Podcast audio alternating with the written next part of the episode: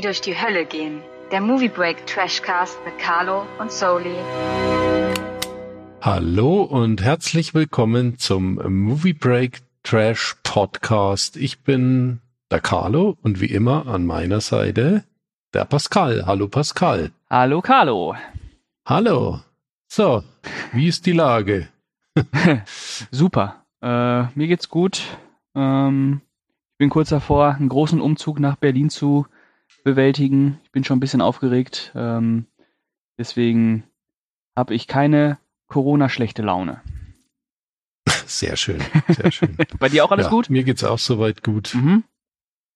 Äh, gesund und äh, immer motiviert, neue Filme zu entdecken. So muss es sein. ja.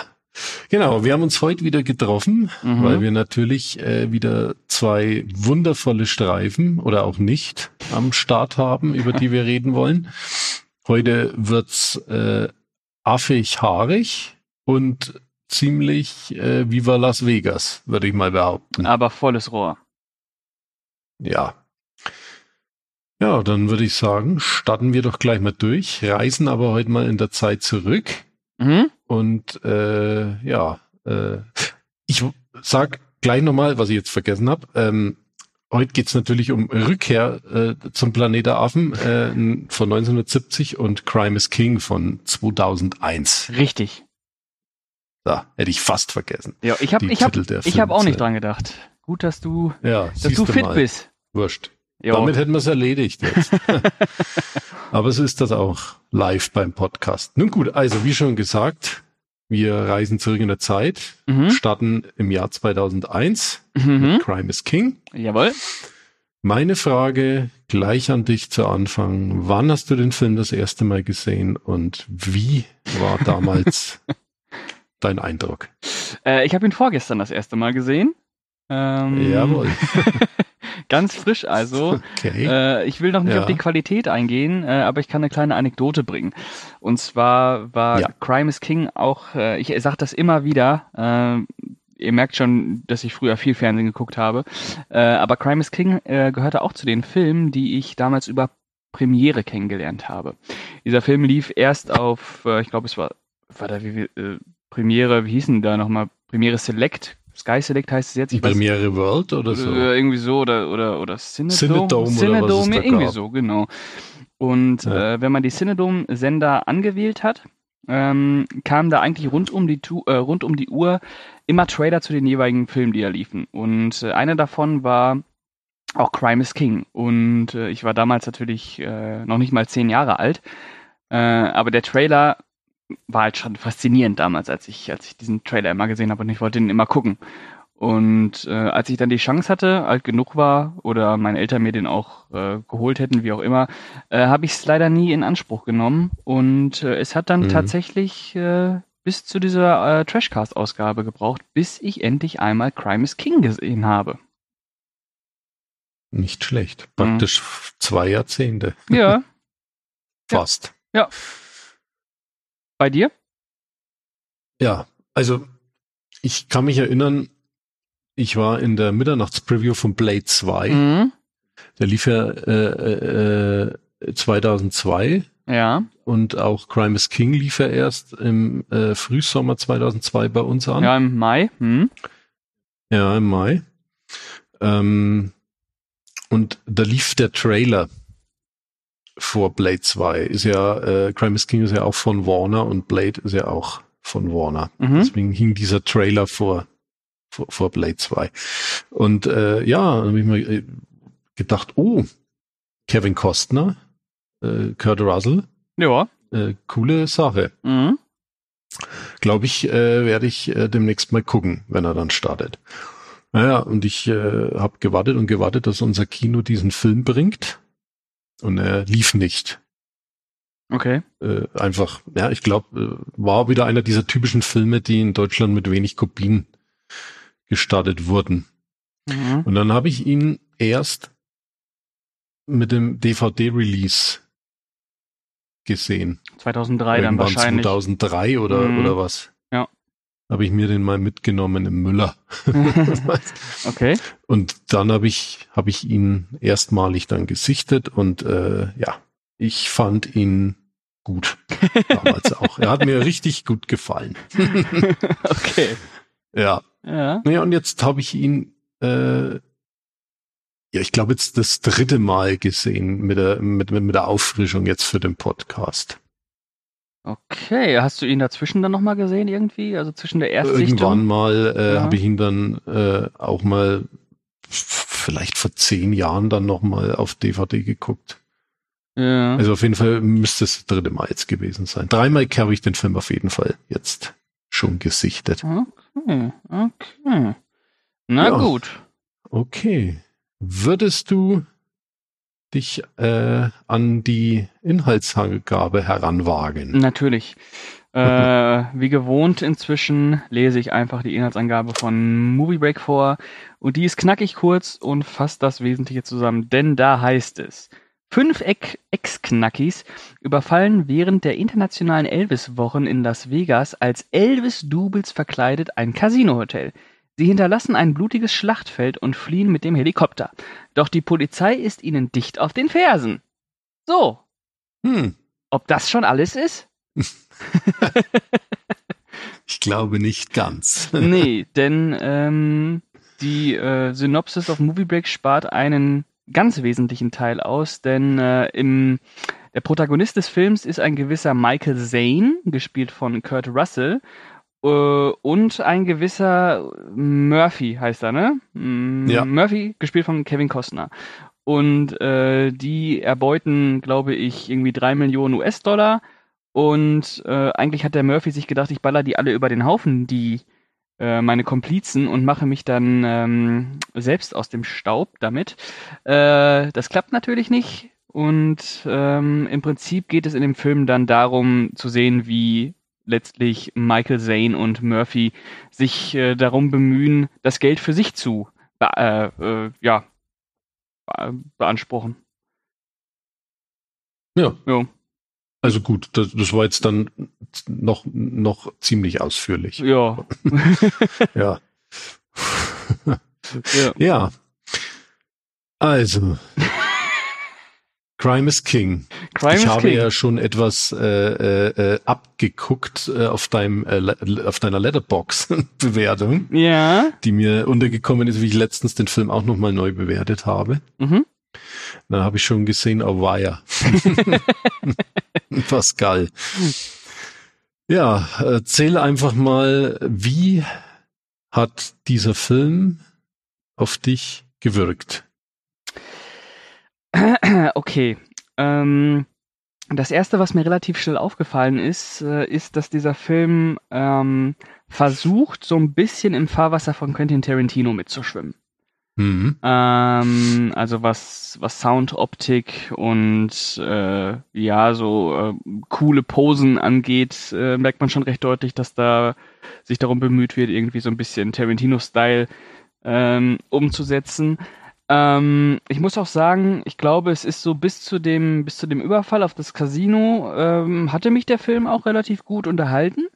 Denn, äh, wie du schon gesagt hast, äh, Kurt Russell und äh, Kevin Costner sind schon mal zwei äh, Char äh, Charisma-Bolzen. Dann hast du ja auch noch ähm, Christian Slater und, äh, na, wie heißt denn der andere nochmal? Ähm, David Arquette. äh, David Arquette hast du noch und Arquette, äh, ja, ich äh, genau. glaube, es gibt, da haben, gibt's glaube ich noch jemanden, aber Courtney Cox. ja, genau. Courtney Cox ist dann äh, die Mutter eines, eines, eines Jungen, der Zeuge wird irgendwie, wo das Geld dann versteckt ist, bla bla bla. Äh, jedenfalls bis zu dem Überfall äh, fand ich, das war so ein, ein schöner, ein bisschen ja, augenzwinkernder und ein bisschen schroffer Neo-Western trifft auf, auf Heist-Movie, trifft auf, ja, auf Männerfilm, kann man schon fast sagen, ne? Ja. Ähm, danach hat es für mich allerdings ganz rapide abgenommen. Denn ähm, dann ist es ja so, dass Murphy seine ganzen Komplizen bis auf Michael Zane äh, aus dem Weg räumt. Michael Zane hatte natürlich eine schusssichere Weste an. Wer kennt es nicht? Und äh, dieser ist dann dazu gezwungen, mit Courtney Cox und ihrem ätzenden Jungen ähm, zusammenzuarbeiten und was heißt zusammenzuarbeiten, aber die äh, sind dann quasi ein Team, während äh, Murphy durch die Weltgeschichte von Amerika tingelt. Ähm, ich weiß nicht, wie es dir ging, äh, aber mich hat das relativ gelangweilt sogar. Ja, also ich habe ihn jetzt schon lange nicht mehr gesehen. Ich habe äh, manche Sachen gleich wiedererkannt, mhm. äh, aber ich fand ihn jetzt auch gleich ab den ersten Minuten wieder ganz ansprechend. Äh, also es ist klar, ja, Tarantino-Style äh, ist da abgekupfert worden. Mhm. Keine Frage. Funktioniert aber, finde ich, auch ganz gut soweit. Mhm. Und ja, Casino ausrauben haben wir ja auch schon 180.000 Mal gesehen, auch 2001 schon 180.000 Mal. Ja. Ähm, ist aber in Anbetracht dessen, was der Film eigentlich dann im, im Ganzen auch sein will und, und wie er aufgezogen ist, äh, äh, für, für mich ein ziemlich unterhaltsames Stück auch gewesen, auch jetzt wieder nach dem dritten Mal und äh, ich habe vieles neu entdeckt und finde auch, dass halt einfach die Schauspieler auch den Film weitestgehend tragen, selbst äh, die Mini-Auftritte von Christian Slater und Consorte. Mhm. Äh, ja, und ja, was halt absolut äh, der das Zugpferd ist und was mega cool ist, ist halt einfach die Performance von Kevin Costner. Diese alte Rampensau. Ich meine, wann hat der mal wirklich einen Bösewicht spielen können und das so, ne? Ja. Genau. Ja, und ja, und wie, wie hat dir, ich, ich weiß ja, du, du magst ja Kevin Costner auch mhm. als äh, Schauspieler. Mhm. Und äh, wie, wie war er für dich in dieser Rolle? Fandest ähm, du eher absolut deplatziert oder doch mal wirklich mal was ganz was anderes? Äh, zum damaligen Zeitpunkt äh, war das äh, angesichts seiner Karriere sicherlich was Neues. Ähm, und ich fand auch, dass er das schön suffisant gespielt hat. Also äh, die Performance an und für sich hat mir schon gefallen. Wie, wie du schon gesagt hast, ich mag Kevin Costner. Und ich finde es auch schön, wenn er mal so Rollen äh, übernimmt, die eigentlich so ein bisschen gegen sein, gegen sein Image äh, ja, gestrichen sind. Das, das ist hier so, denn er spielt den Bösen in Crime is King. Ähm, und das, ja, das macht er auch charismatisch. Ist ja, auch ein Charis Charisma-Bolzen, stimmt schon. Ähm, das war dann, glaube ich, auch so die Zeit, wo Kevin Costner schon langsam Kassengift war oder schon relativ Kassengift war. Ja, schon längere Zeit. Genau. Ähm, hatte er auch schon mit ein paar, mit ein groß, paar großen Böcken wie Postman und äh, Waterworld äh, ordentlich, äh, ja, daneben gegriffen. Ähm, und so Dinger wie Crime is King oder zuletzt haben du und ich ja in einem Hatecast auch Mr. Brooks besprochen. Das war ja auch nochmal eine ganz neue Rolle, dass er da wirklich mal so einen Serienkiller spielt, auch wieder die Rolle eines Bösen. Ähm, ja. Deswegen würde ich auch sagen, das, was mir am besten noch gefallen hat an ähm, Crime is King, ist auch die Performance von ähm, Kevin Costner, der das wirklich, äh, ja, der da Bock drauf hatte, das merkt man schon und er macht das ja auch gut. Und ähm, aber es reicht halt nicht. Äh, für mich hat es nicht gereicht, denn ähm, wir können da gleich mal auf Kurt Russell zu sprechen kommen, den ich ja. natürlich mag, der auch charismatisch ist und auch äh, Charakterfresse und guter Schauspieler, äh, aber die Figur hat mich halt nicht mitgerissen. Ähm, das liegt natürlich auch daran, dass er große Strecken des Films irgendwie mit Courtney Cox und ihrem Sohn zusammen äh, rumhängt. Und ich habe echt immer so ein Problem damit, wenn, äh, wenn in so Erwachsenenfilmen, die auch relativ brutal sind, und Crime is King hat ja auch eine brutal, äh, einige brutale Spitzen, mhm. ähm, wenn du dann immer noch so ein Kind dabei hast und du weißt halt genau, dass dieses Kind äh, eher, das sorgt halt letztlich dafür, dass der Film eben doch nicht äh, in die Vollen gehen wird. Äh, und dass der Hauptdarsteller eben doch nicht so ja, morallos handeln wird, weil er sich dann doch äh, irgendwie äh, durch diese Umstände in eine Familienkonstruktion äh, gedrückt sieht und äh, das, das hat mir nicht gefallen. Also das hat, hat für mich auch äh, viel, viel Wucht rausgenommen, die hm. zu Anfang noch da waren. Ähm, ja, und dann habe ich natürlich auch noch was zu sagen über den äh, eingangs erwähnten äh, Tarantino-Flair, der, den ich auch echt, also der, den bin ich so satt. Heute noch mehr als damals natürlich. Also ich bin dann einfach so satt wenn Leute versuchen, auf Tarantino zu machen. Ähm, ich fand, dass Guy Ritchie der Einzige gewesen ist, der es gut gemacht hat ähm, damals. Aber wenn ich, wenn man sich mal bedenkt, was, was so um die Jahrhundertwende, äh, Jahrtausendwende, was da alles für äh, Tarantino äh, Nachahmer gekommen sind, äh, boah. Ja. Ja. Obwohl das natürlich äh, auch äh, oder der Film entstand auch zu einer Zeit, wo ja erstmal lang Pause war. Äh, Tarantino 97, Jackie Brown. Und dann war ja bis 2003 mit, bis der erste Kill Bill kam, ja relativ ruhig. Genau um Tarantino. Und in diesem Zeitrahmen sind ja wirklich viele Nachahmer entstanden. Da war das aber alles auch noch nicht wirklich so ausgelutscht. Eben, eben. Deswegen muss ich das auch sagen, dass das heute aus, aus der heutigen Sicht natürlich nochmal ein bisschen extremer ist, dass mich das eher gelangweilt hat, als äh, dass ich das äh, wirklich feiern konnte. Diese hm. Stilistik. Ähm, wobei, ja. wobei, da muss ich auch nochmal sagen, du weißt ja auch, ich bin ja, äh, ich bin ja Western-Fan, das weißt du ja. Ja.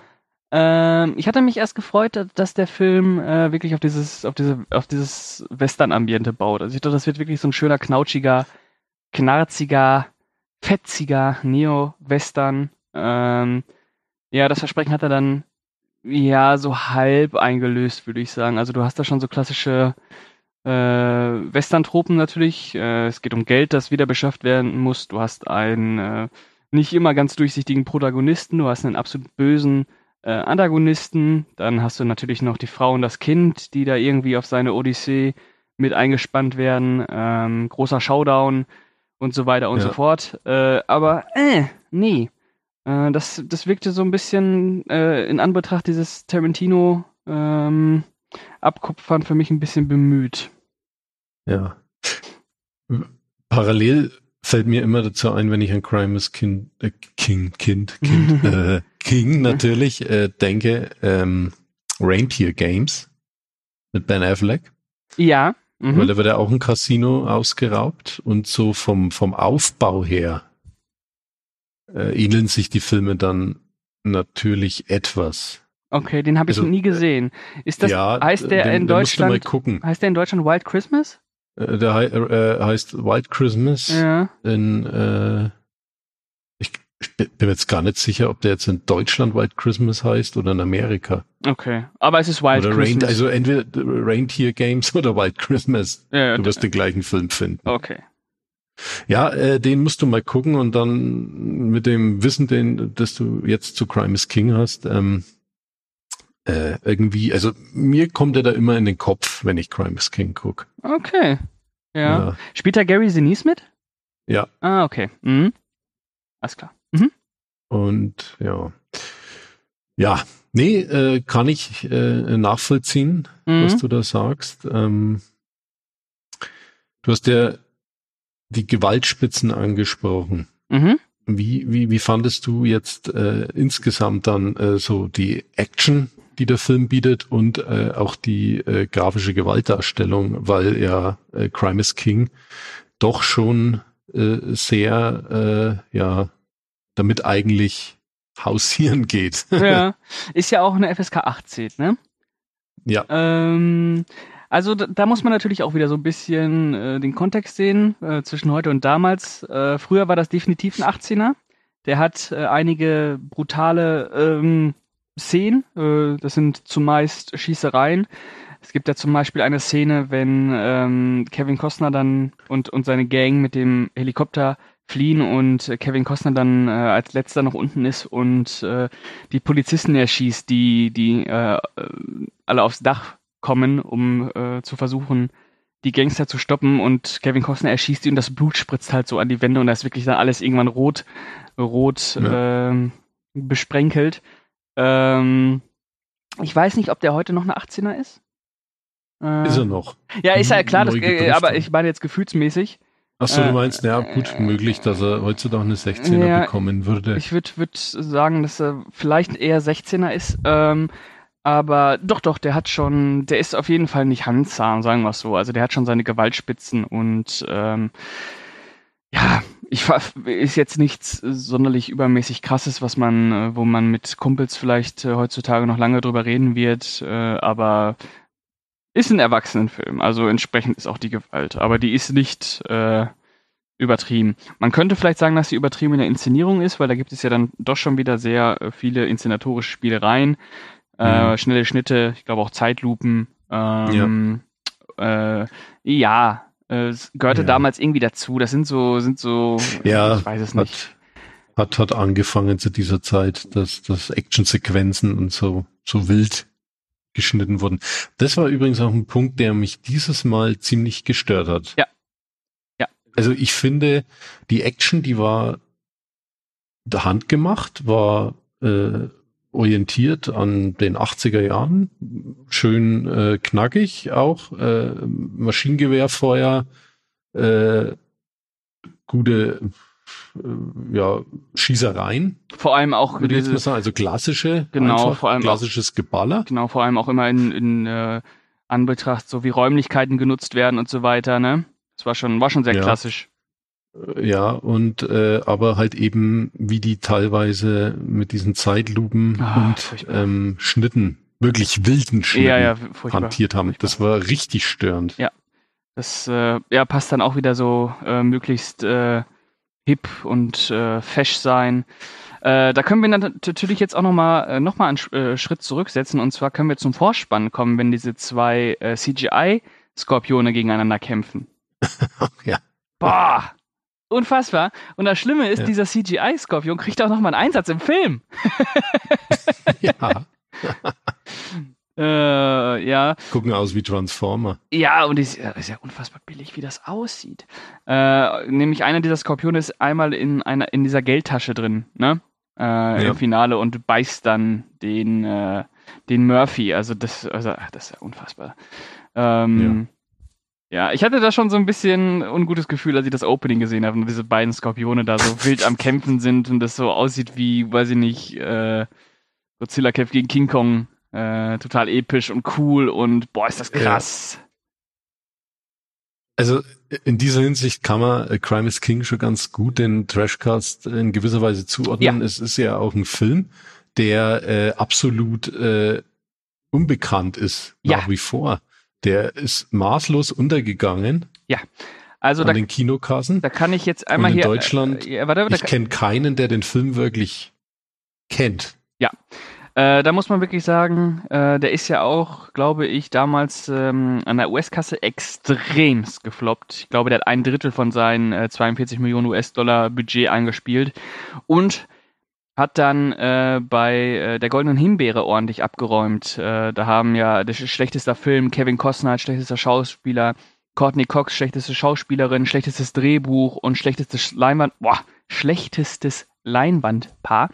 Äh, Hm. Kurt Russell mit, Ke äh, mit Kevin Costner oder äh, Courtney Cox.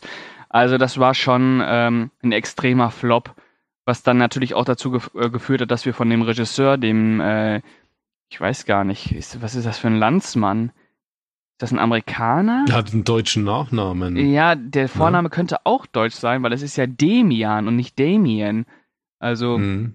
Demian Lichtenstein oder äh, Damien Lichtenstein, äh, keine Ahnung. Auf jeden Fall von dem hast du ja auch überhaupt nichts mehr gehört. Ich glaube, der war noch ein Nein. bisschen im Serienbereich tätig, hat noch äh, eine Doku gemacht oder so, aber das ist genau der gleiche Effekt, der damals auch äh, Way of the Gun ähm, eingeholt hat. Also der Christopher McQuarrie-Film, äh, der ja auch Mhm. so ein bisschen Neo-Western Tarantino-Vibe, zwei große Schauspieler mit damals große Schauspieler Ryan Philippi und ähm, Benicio del Toro.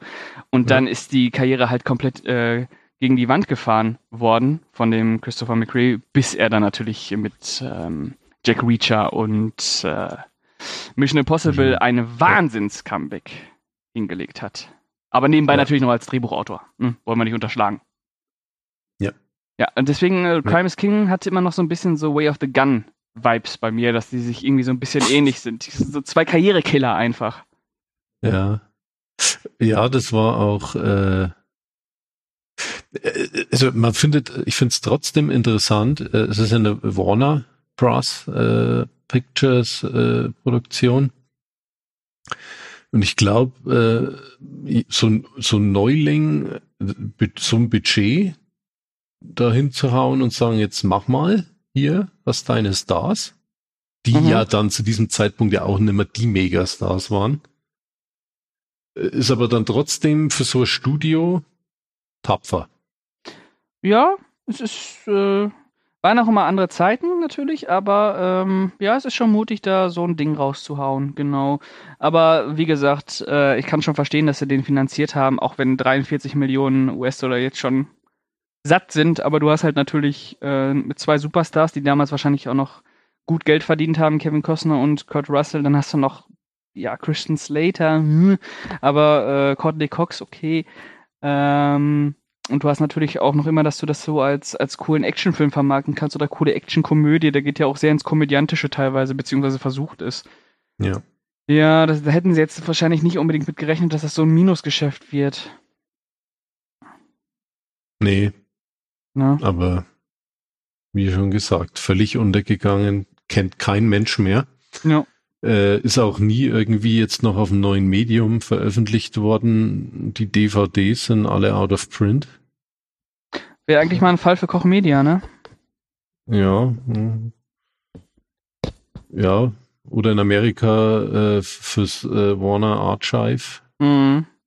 Äh, aber auf jeden Fall äh, ziemlich in der Versenkung verschwunden, wenn ihn Vollkommen. nicht mal Tele 5 irgendwann nachts äh, bringt oder Ja. so. äh, war. Aber ich habe ihn jetzt im Fernsehen auch schon lange nicht mehr gesehen, irgendwie beim Durchzappen. Ja. Aber ähm, ja, er war damals schon nicht die große Nummer, nicht groß angepriesen, auch in keiner Filmzeitschrift. Äh, ich als großer Kevin Costner-Fan hatte den natürlich auf dem Radar, aber er lief ja nicht, ne? Und Ja. musste halt dann bis zur DVD warten. Aber ich mag ihn einfach irgendwie. Ich habe ihn früher gemocht und ich konnte jetzt auch wieder was mit ihm anfangen. Ich, wenn die Kritikpunkte, habe ich ja schon angebracht, eben diese, diese, diese wilde, wilde Schnittorgie da und äh, ja, er geht auch mit seinen zwei Stunden auch zu lang für das, was Ja. er erzählen will. Also das ist definitiv, wenn du da 90 Minuten draus gemacht hättest, hätte das locker gereicht. Das stimmt, da kannst du noch mal eine halbe Stunde rauskürzen. Dann würde ich noch sagen, kürze noch diesen den Handlungsstrang um den Jungen raus. Äh, äh, ich finde, wie gesagt, Kinder, also nein. Und äh, Courtney Cox, äh, sorry, ey, die, die verkauft sich da auch ordentlich unter Würde. Also in den ersten 15 Minuten war wird sie vom, vom Kurt Russell ordentlich ans Bett genagelt. Ja, äh, diese, diese äh, Sex-Szenen sind schon äh, komisch. Lustig, ja. Also es ist, es ist ja für mich äh, äh, wieder so ein Ding. Äh, hätten sie den in die 70er Jahre gemacht, wäre das locker so ein Drive-In-Movie gewesen. genau. Ja. Ja. Das war aber sowas mag ich halt und äh, den, den Charme versprüht er auch und äh, eben Kevin Costner, Kurt Russell und äh, die Action und dass er dann doch schon ein wenig härtere Gangart fährt und Mhm. äh, es, es passt, es ist so so was er sein will, ist er eigentlich. Mhm. Ja, Ist okay, Carlo. nun ja. Du darfst Gut. diesen Film gerne mögen. ja. Okay. Ja, hast du noch was? Nö, ich finde, ich glaube, es ist klar geworden soweit.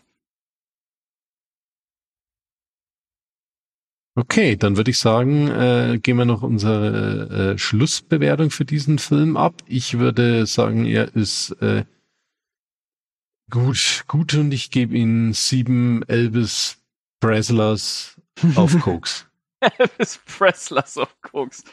Okay, ja, ähm, also äh, ich, ich würde jetzt nicht sagen, der Film ist Edeltrash, würde ich sagen. Äh, ich würde nicht sagen unbedingt, dass er schlecht gemacht ist, sondern einfach äh, wahrscheinlich, äh, äh, also von der Qualität, vom Produktionsaufwand ist er nicht schlecht gemacht. Äh, trotzdem ist der Film für mich äh, schlecht, schlecht. Er ist nicht gelungen.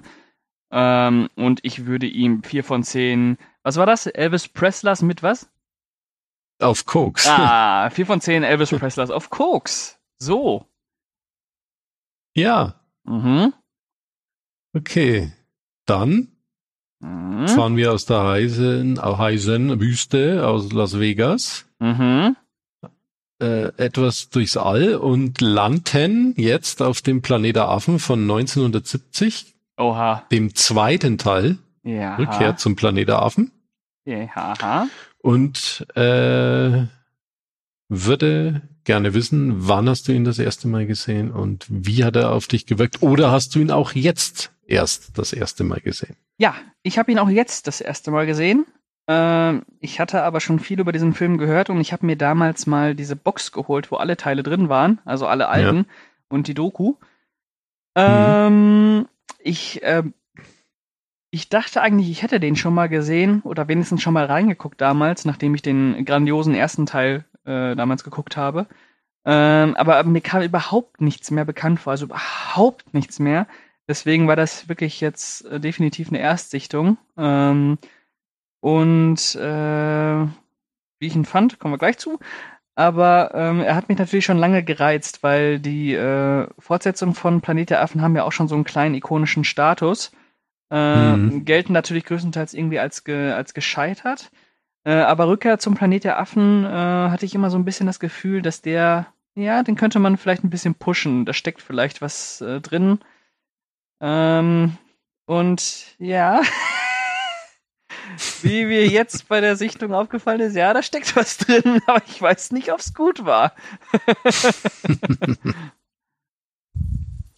Okay, naja, da kommen wir dann gleich drauf zu sprechen. Mhm.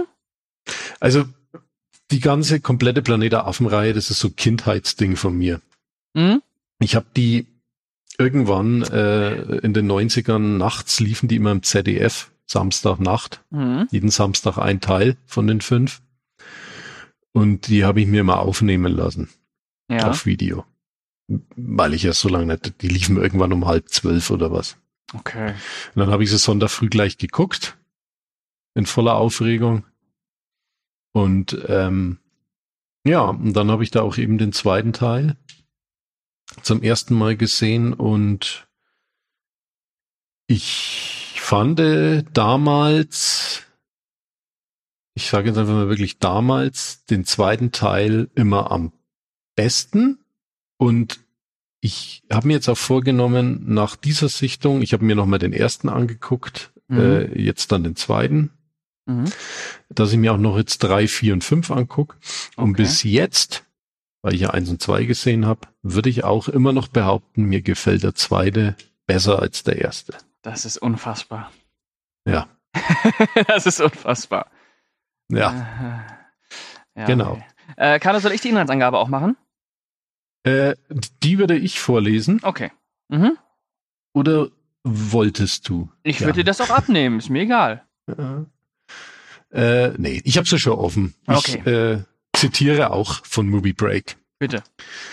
Äh, also, die Erde im Jahre 4955.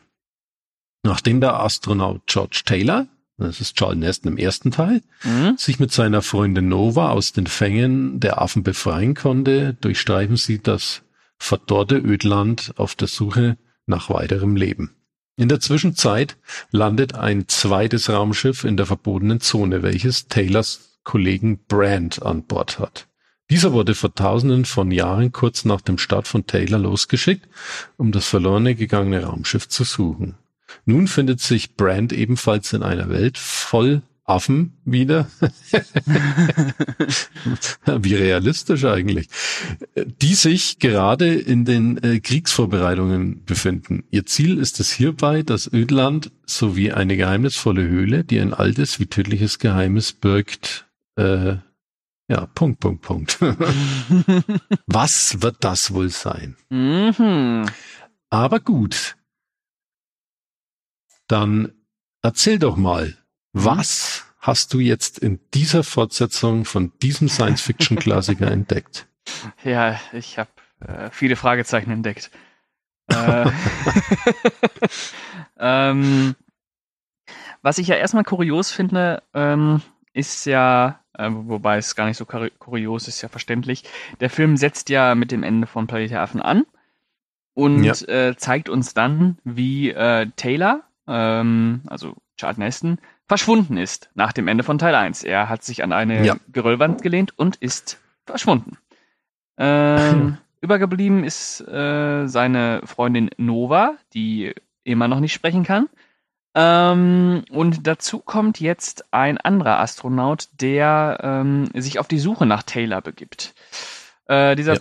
Astronaut, der Brand, ähm, weiß natürlich nicht, dass er auf dem, auf der, auf Mutter Erde wieder gelandet ist, nachdem er, was weiß ich, wie viele Lichtjahre durch die, durchs All ge, ge, geeiert ist. Gerauscht ist. ja. Genau. Ähm, und kommt jetzt auf dem Planet der Affen an und ähm, ja, findet sich dann bald äh, in der gleichen Situation wieder, in der sich auch Taylor wiedergefunden hat. Er merkt, dass mit den Affen nur teilweise gut Kirschen essen ist, äh, mit dem Gorilla eher nicht. mit den Sch Schimpansen, die äh, dann so ein bisschen wissenschaftlich drauf sind und erkennen, ja, Ja. die Menschen, das sind eigentlich keine kranken Hirne, die kranken Hirne sind eigentlich äh, die Gorilla. Ja. Ähm, genau, und äh, dieser Brand, der mh, Schadenästen sehr ähnlich äh, sieht, ich würde sagen, dass Ja. er, was, was, die, was die körperliche Fitness angeht, sogar noch fitter ist als ähm, Charlton Heston. Auf jeden Fall, ja. Ähm, genau, dem folgen wir dann. Der äh, gerät in Kontakt mit guten Affen, gerät in Kontakt mit bösen Affen und irgendwann gibt's gar keine Affen mehr, denn dann gibt's auf einmal irgendwelche telepathischen Mutanten. Ja. Wie, wie wundervoll. Ja, ähm, genau. Ich, ich fange jetzt erstmal mit, ich fange mal ganz klassisch einfach mit dem Hauptdarsteller an. Das ist dieser James Franciscus. Ja. Ja. Ähm, ich sag mal so, der hat echt eine gute Physis. Also, das, als Action-Schauspieler eignet der sich schon. Ähm, der macht was her. Äh, der ist auch äh, dominant. Ähm, also ich kaufe dem die Rolle des Action-Darstellers ab. Ich sage auch nicht, dass der schlecht spielt. Der spielt durchaus gut. Das Problem, was ich habe, ist, dass du einerseits äh, mit Rückkehr der Pla äh, des, zum Planeten der Affen ähm, dass die versuchen, nochmal hier so einen Taylor aufzubauen, der im Prinzip äh, zu großen Teilen nochmal die gleiche Geschichte erlebt wie sein Vorgänger. Ähm, Ja, was heißt zu großen Teilen? Also teilweise. Und ähm, dieser Figur allerdings irgendwie keine, keine Individualität einschenkst. Also die, der hat für mich keinen Charakter gehabt, dieser, dieser Brand. Der war relativ egal. Der hat, äh, der hat nicht die Wut gehabt von Charles äh, Charlton Heston, die wirklich durch den, durch den Planet der Affen durchgepeitscht ist von Anfang bis Ende. Ähm, der war mir relativ egal sogar. Ähm, mag er auch noch so solide gespielt haben und äh, so fit gewesen sein, dass man sich dachte, wow, guter Buddy. Ähm, nee, der war mir relativ egal. Und äh, das kann ich leider auch auf den gesamten Planet der Affen in diesem Fall beziehen, weil die Fortsetzung dem ersten Teil ja, was jetzt zum Beispiel so die äh, gesellschaftspolitischen und sozialkritischen Tendenzen angeht, äh, ähm, kann ich das darauf beziehen, weil da macht der Rückkehr der Planet der Affen, äh, Rückkehr zum Planet der Affen, äh, ja auch eigentlich nichts Neues mehr. Also der entwickelt das ja im Prinzip nicht weiter. Ja. Er wirkt natürlich eine Kopie, äh, war natürlich wahrscheinlich auch äh, einfach durch den Erfolg vom ersten musste da schnell eine Fortsetzung kommen. Ja. Und äh, wie es ja auch immer mit Fortsetzungen so ist, haben sie auch in die 70er Jahre dann so gemacht, es musste ja auch rasanter alles werden, ne? Mhm. Irgendwie größer, schneller, Billiger. Äh, ja, billiger. W- Ja, also ich finde, ich finde handwerklich nach wie vor gut gemacht, auch die Masken. ja, wobei die Masken Hm? schon billiger sind als im ersten Teil, oder?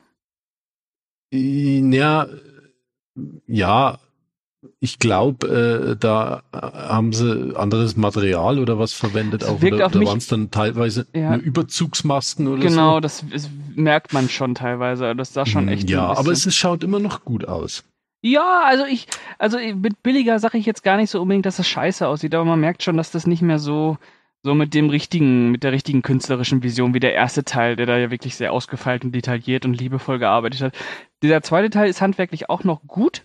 Ähm, und man, das Schöne ist halt, dass der wirklich super analog ist, also wirklich komplett handgemacht. Ähm, ja. Das gibt, äh, gibt ihm Charme. Allerdings äh, hat er halt nicht mehr diese, diese epische und wuchtige und äh, schockierende Wirkung oder diese satirische Wirkung dann auch äh, des Erstlings. Also es ist schon wirklich ein Nachklapp einfach, ne? Ja, wirkt auf je, also er ist de, denke ich, ist er, ist er, ja, hast recht, aber ähm, er ist trotzdem irgendwo politisch und äh, ich muss jetzt, ne, man muss ja da wieder die Entstehungszeit mit berücksichtigen. Ja. Man findet ganz viel Vietnam.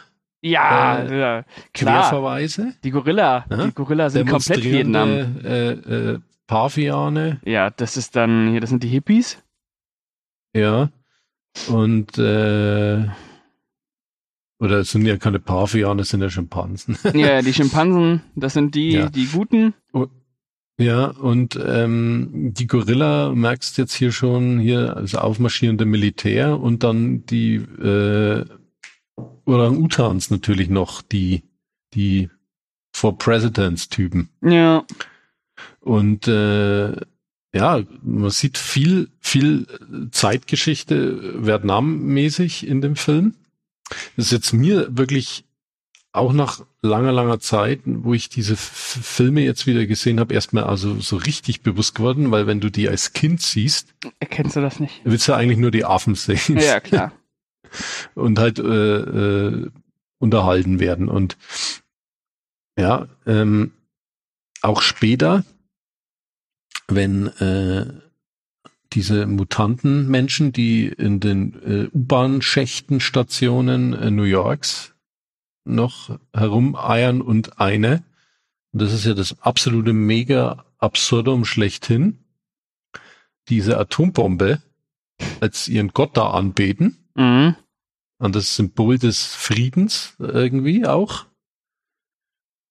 Und äh, finde ich, man hat auf der einen Seite die Affen, die ja es hieß ja im ersten kommt immer ganz oft äh, die Dialogzeile, ja, die Menschen zerstören immer alles, zerstören sich selber, sind einfach Tiere, mhm. sagen die Affen.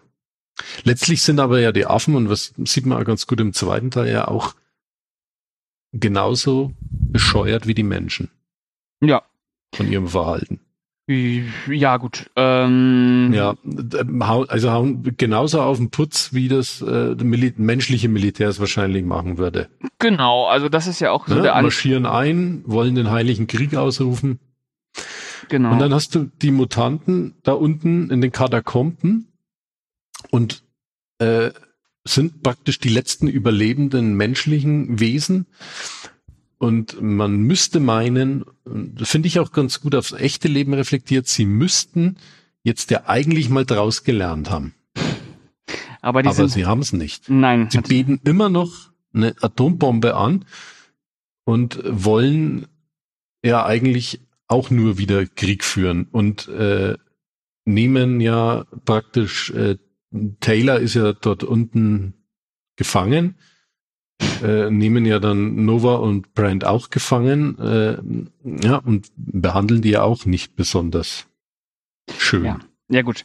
Das also, ist aber. Ich finde, find, äh, es spiegelt ganz, ganz gute gesellschaftliche Thematiken trotzdem auch in dieser Fortsetzung, die immer noch zeitlos sind.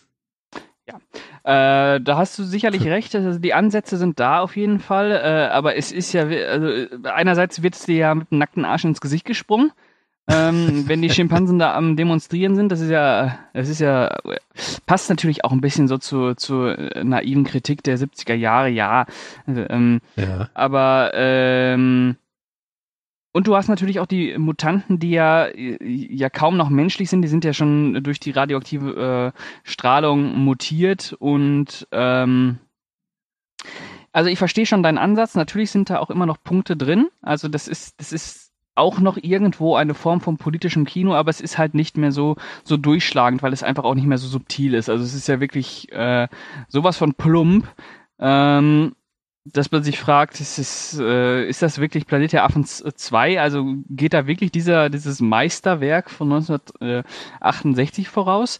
Ähm, was mir allerdings äh, an dieser Stelle ganz gut gefallen hat, ist, wenn äh, Brent und Nova äh, unten in die in die U-Bahn-Schächte reingehen und ähm, ja immer mehr, äh, immer tiefer ähm, hineinsteigen und dann irgendwann tatsächlich auch auf Taylor treffen, wie du schon gesagt hast. Also Charlton Heston ist auch in Teil 2 noch dabei.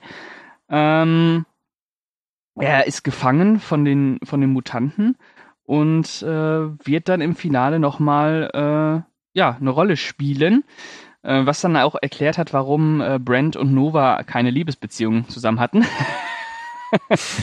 Denn äh, der gute alte Taylor saß da unten herum.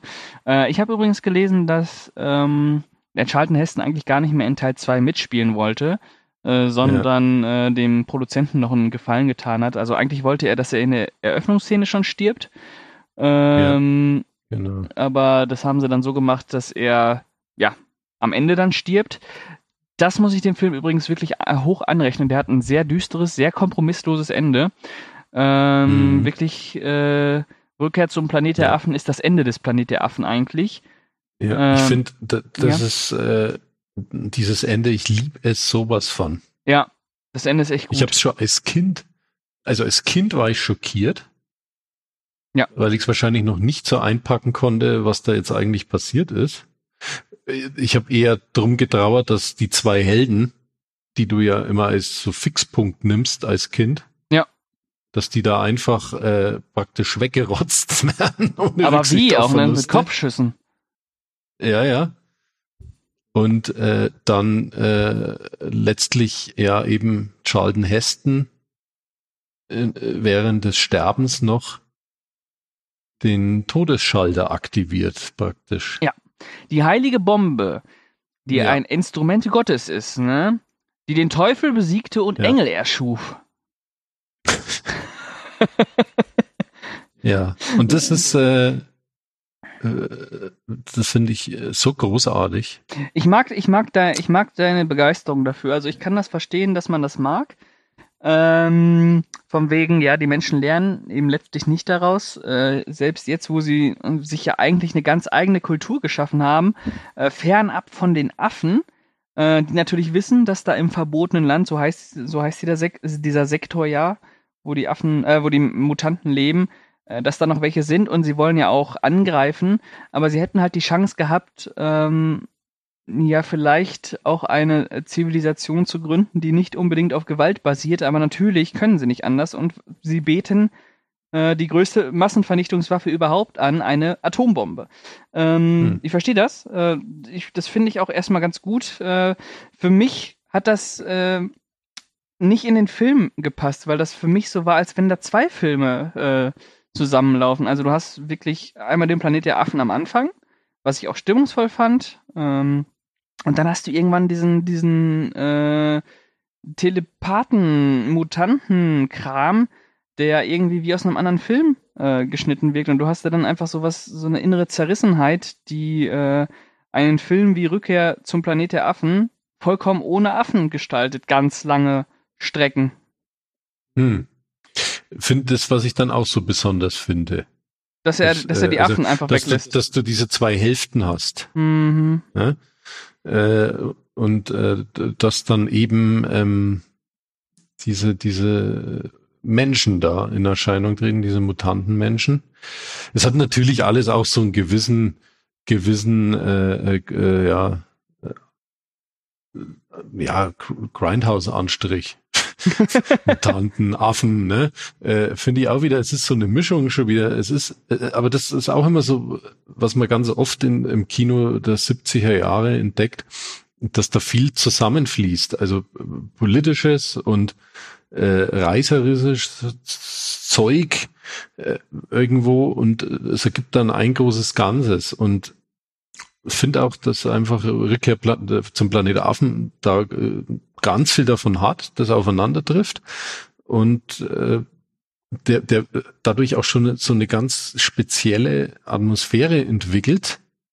Äh, und äh, mich hat der Film dann auch, auch wieder von Anfang an irgendwie so reingezogen. Und äh, äh das ist interessant, dass als Kind äh, das ja auch schon irgendwie funktioniert, weil ich ja den immer schon am, am liebsten hatte, diesen Rückkehr zum Planet Affen. Mhm. Und jetzt war es wieder so. Ich bin ja mal gespannt jetzt, wie es dann mit den anderen Fortsetzungen ist.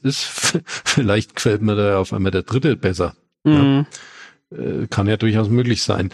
Aber ich, ich finde, er, er ist mit den 90 Minuten knackig, er, er, er packt was rein, er bietet Action, die halt damals soweit möglich war. Er hat diese gewisse Atmosphäre und er hat diese, diese äh, What the fuck Momente auch drin. Ähm, auch wenn die äh, Mutantenmenschen Telepathie beherrschen oder so, das ist dann schon wegen so wegen dieses abgedroschene, aber es funktioniert irgendwie noch. Äh, man nimmt es ihnen einfach nicht übel. Es ist ja auch eine Science-Fiction-Geschichte irgendwo. Äh, ich ich finde, ja, der erste, der war halt äh, trotzdem mehr bodenständiger, noch mehr politischer, vielleicht noch mehr Satire und auch fantastisch. Ja, mhm. klar, Filmgeschichte, irgendwie ein Science-Fiction-Meisterwerk.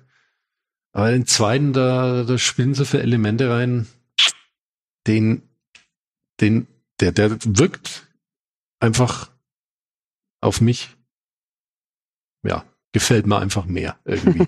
Minimal mehr. Ne? Okay. Ja, das war ja, ja, schon jetzt quasi ein Fazit von dir, ne? Ja, war ein Fazit. Ja.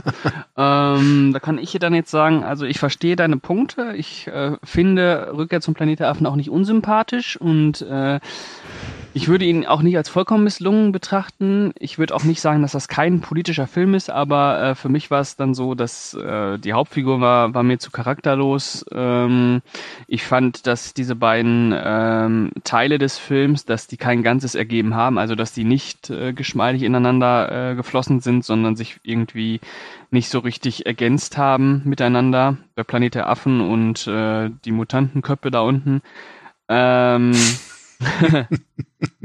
und äh, ja, äh, ich, vielleicht war es mir dann, vielleicht war es mir gestern Abend dann, ich habe ihn ja gestern Abend geguckt, oder habe ich ihn vorgestern mhm. geguckt? Äh, nee, ich habe ihn gestern geguckt. Äh, vielleicht war er mir dann auch letztlich irgendwie zu plump äh, in, sein, in seinen ich Metaphern. Äh, aber das passt doch, haben wir zusammen geguckt. Parallel geguckt. hast, du, hast du dann auch direkt Letterbox bei mir gesehen? Ja, genau. Ah, Wie ich okay. dann äh, nach dem Film äh, gleich meine Bewertung tippen wollte, ja. habe ich gesehen, dass du ihn auch schon äh, bewertet hattest. Sehr gut, sehr gut. Gut, ja. äh, da würde ich sagen, kommen wir doch jetzt einfach zu der Bewertung, ne? Ja. Was geben wir, Carlo? Also, willst du anfangen? Ja, wenn du mir sagst, was ich geben soll, 1 bis 10? Bananenschalen. okay. ähm, also ja, es ist schon trashig. Ähm, ich gehe aber im Falle von Rückkehr zum Planet der Affen nicht äh, so weit, dass ich sagen würde, er wäre schlecht, schlecht. Denn ähm, eigentlich ist er es schon. Allerdings habe ich dann doch irgendwie so ein bisschen mehr Sympathien für die Mach Machart, dieses klassische Sci-Fi, ähm, Dystopie, bla bla, äh, dass ich sagen würde, er ist Mittel, Mittel.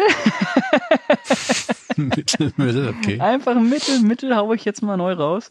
Äh, und äh, gebe ihm äh, 5 von 10 Bananenschalen. Und äh, ja, also er hat mir jedenfalls nicht die Lust geraubt, mir noch die weiteren Teile anzusehen. Das kann ich an dieser Stelle sagen. Ja, das hoffe ich auch. Ja. Äh, wenn du jetzt äh, den geguckt hast, guck dir wirklich Teil 3, Teil 4, Teil 5 an. Ja.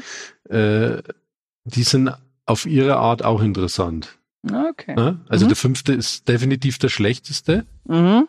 aber den muss man trotzdem auch mal gesehen haben. Und okay. drei und vier bin ich gespannt, wie sie da gefallen, weil das wirklich beides nochmal so richtig eigenständige äh, Charakter sind, diese Filme. Okay. Musst du dir auf jeden Fall noch anschauen. Mhm. Na gut, ja.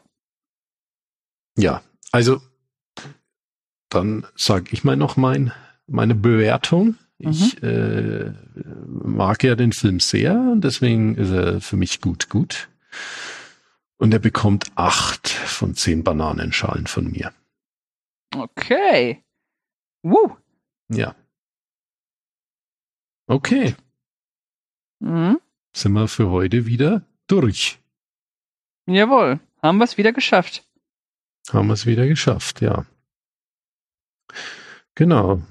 Und dann nur noch ein kleiner Hinweis an unsere Hörer, die uns nicht nur über Movie Break hören können, Aha. sondern auch über YouTube, äh, dann über, lass mich noch, ah ja, Spotify, iTunes, Podigy und Deezer. Richtig. Ja, Habe ich noch was vergessen? Ich, ich glaube nicht, aber ich blicke da auch nicht mehr durch. Äh, auf, jeden, Ja. auf jeden Fall auf einigen Plattformen ähm, sind wir zu hören. Und natürlich noch äh, gerne ein Like bei Facebook, Instagram und Twitter hinterlassen. Ähm, Genau. Da gibt's auch täglich Content, die neuesten Sachen alle immer aktuell. Äh, folgt uns da, kommentiert, äh, lobt uns, empfiehlt uns weiter. Äh, ich und Carlo haben es besonders verdient. Hat, äh, stopp, stopp, stopp. Carlo und ich, Entschuldigung. Ja. Äh, Weil wir Genau. haben das besonders verdient. Ähm, ja. Ja. Richtig. Genau. Ja, genau. Lasst, lasst eure Meinungen da, wie ihr die Planetaffen findet. Die Streifen, alle fünf, auch, ja, ja, nur mal bezogen auf die alten, Mhm, genau. nicht auf die neuen. Haut mal Ja. was raus. Also ihr könnt euch auch sicher sein, wir kommen, ihr, ihr merkt es ja schon, wir kommen inzwischen äh, etwas regelmäßiger zurück. Äh, das hat natürlich auch äh, gewisse Gründe, weil ich ja bald umziehe und wir so ein bisschen jetzt nochmal äh, vorproduzieren wollen oder beziehungsweise auch äh, raushauen wollen. Ähm, was nicht heißt, dass es nach meinem Umzug keine Trashcast mehr gibt, aber ihr, ihr kennt das ja bestimmt, man kommt in eine neue Stadt, man ist dann mit Freunden erstmal ganz viel unterwegs und hat dann nicht mehr, er, am Anfang nicht mehr so viel Zeit. Das heißt nicht, dass ich äh, euch oder Carlo nicht mehr lieb habe. Das heißt einfach nur, dass ich äh, dann erstmal wahrscheinlich Berlin äh, in mich aufsaugen möchte. Carlo versteht das bestimmt auch sehr gut. Ja, alles gut. Genau. Und ich denke, einmal im Monat ein. Trashcast kriegen wir hin. Richtig, das klappt. Also, ähm, Aber jetzt äh, wollen wir ja noch eifrig arbeiten. richtig. äh, bis du umziehst. Ja. Da kommt jetzt dann auch nach dem sicherlich noch Ha, ein bisschen was. da kommt der Knaller. Da kommen Knaller. So nämlich. Genau. Hm? Uns geht der Stoff nicht aus. Definitiv nein. Okay, Pascal, dann bedanke ich mich bei dir. Es war wieder wunderschön. Ich bedanke mich draußen bei euch fürs Zuhören und gebe das letzte Wort an Pascal. Ciao, ciao. Ja, ich bedanke mich auch fürs Zuhören. Es war wieder sehr schön mit dir, Carlo. Ähm, und ich würde sagen, wir hören uns beim nächsten Mal und äh, lasst es euch gut gehen. Ciao, ciao.